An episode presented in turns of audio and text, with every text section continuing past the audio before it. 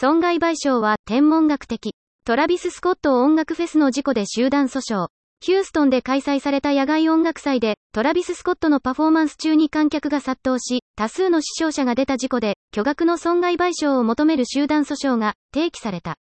ニューヨークポスト紙によると、125人の犠牲者が原告団に加わっている。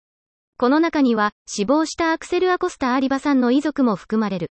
原告団は、精神的及び身体的健康、人命の損失に対して、7億5000万ドルの損害賠償を求めている。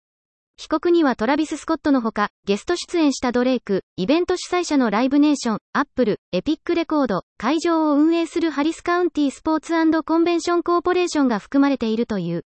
アップルは、コンサートの様子を配信していたという。地元メディアによると、代理人のトニー・バズビーは、コンサートは計画段階から失敗する運命にあったと主張、利益を得る組織には、責任が伴う、と話している。バズビーは、元捜査関係者の助力を得て、50件の証言と、あらゆる角度からのビデオを検証したという。FOX ニュースによると、訴状では、トラビス・スコットが、ライブで、ファンに暴動を先導してきた過去にも言及。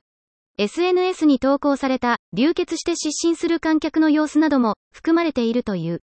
バズビーは、これとは別に、100人の原告団を加えた訴訟を提起する意向も示している。